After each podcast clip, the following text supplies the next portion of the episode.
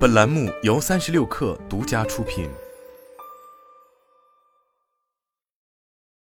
本文来自三亿生活。上网如今对于国人来说，无疑已经是件稀松平常的事情了。毕竟，只要从移动、联通等电信运营商处办理宽带或手机流量，就可以去网络中冲浪了。而在过去的这三十余年间，互联网可以说是已经改变了整个人类社会。并诞生了诸如谷歌、Meta、亚马逊、阿里巴巴、腾讯、Netflix 等诸多大家耳熟能详的巨头。在眼睁睁看着互联网厂商赚得盆满钵满后，为整个互联网提供基础设施的电信运营商也开始眼红了。长期以来，他们不忿互联网厂商占用了大量的网络资源，并不断谋求向其收取更高的网络接入费用，但一直未能得到立法的支持。然而，在近年来欧盟方面有意针对美国互联网巨头的背景下，这一情况也在悄然发生变化。继此前推出一刀砍在了 Meta、谷歌、苹果大动脉上的数字市场法案后，日前有消息显示，欧盟方面正在评估一项新的提案，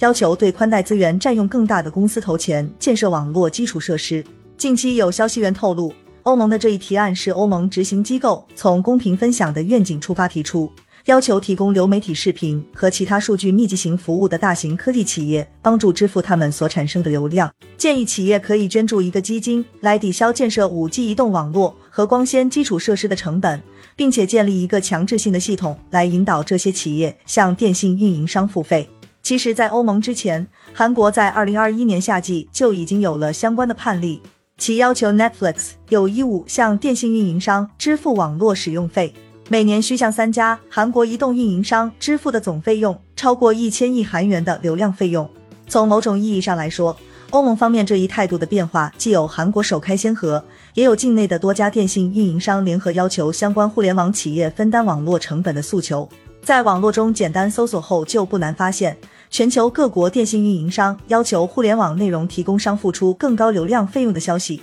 绝大多数其实都发生在二零一零年之后，也就是移动互联网时代。而在二十余年 PC 互联网时代，电信运营商与互联网企业之间则有一段蜜月期。那么，如此泾渭分明的情况是如何产生？怎么到了移动互联网时代后，电信运营商就突然变得贪婪起来了呢？事实上，电信运营商从来都是贪婪的，而电信业大亨更是一直都是富豪榜上位居前列的存在。曾经，电信运营商与互联网企业亲密无间，是因为前者从后者的壮大中实实在在获得了相匹配的收益。其中，以中国市场为例，本世纪初以移动梦网为代表的 SP 业务，就不仅让互联网厂商度过了最艰难的日子，更是让电信运营商大赚一笔。其实，在整个 PC 互联网时代中，上网都是一个相对昂贵的事情，而这一点从网吧的出现并繁荣就能略知一二。然而，到了移动互联网时代，情况就完全不同了，爆发式增长的网民规模倒逼电信运营商需要进行网络扩容和升级。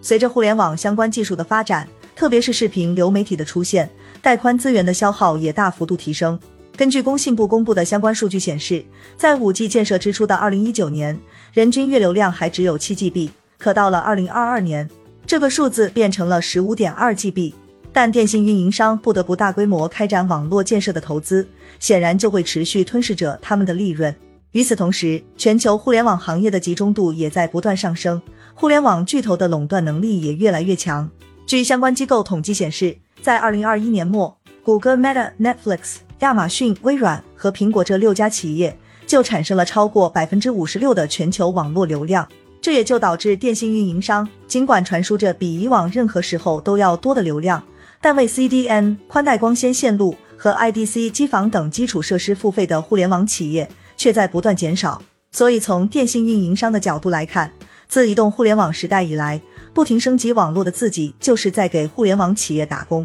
因此，新建了网络高速公路的电信运营商谋求更高利润率，自然也就希望能够效仿电力行业，可以实现用的越多，价格越贵这样的效果。只可惜，网络中立原则是横亘在电信运营商要求互联网企业多掏钱这件事面前的一座大山。这一原则要求互联网服务供应商应平等处理所有互联网中的数据，不差别对待或依不同用户、内容、网站、平台、应用、接取设备类型或通信模式而差别收费。换而言之，在网络中立原则下，运营商是不可能向互联网企业收取带有惩罚性质的累进滞留量费用的。关于网络中立。虽然确实只是一个约定俗成的原则，但基于互联网精神而平等对待所有的流量，则是互联网的魅力所在。这也是为什么美国费力网络中立原则会引发巨大争议的原因。在批评人士眼中，运营商只是想为相同的服务获得两次报酬。更何况，电信运营商不仅向互联网厂商收取流量费用，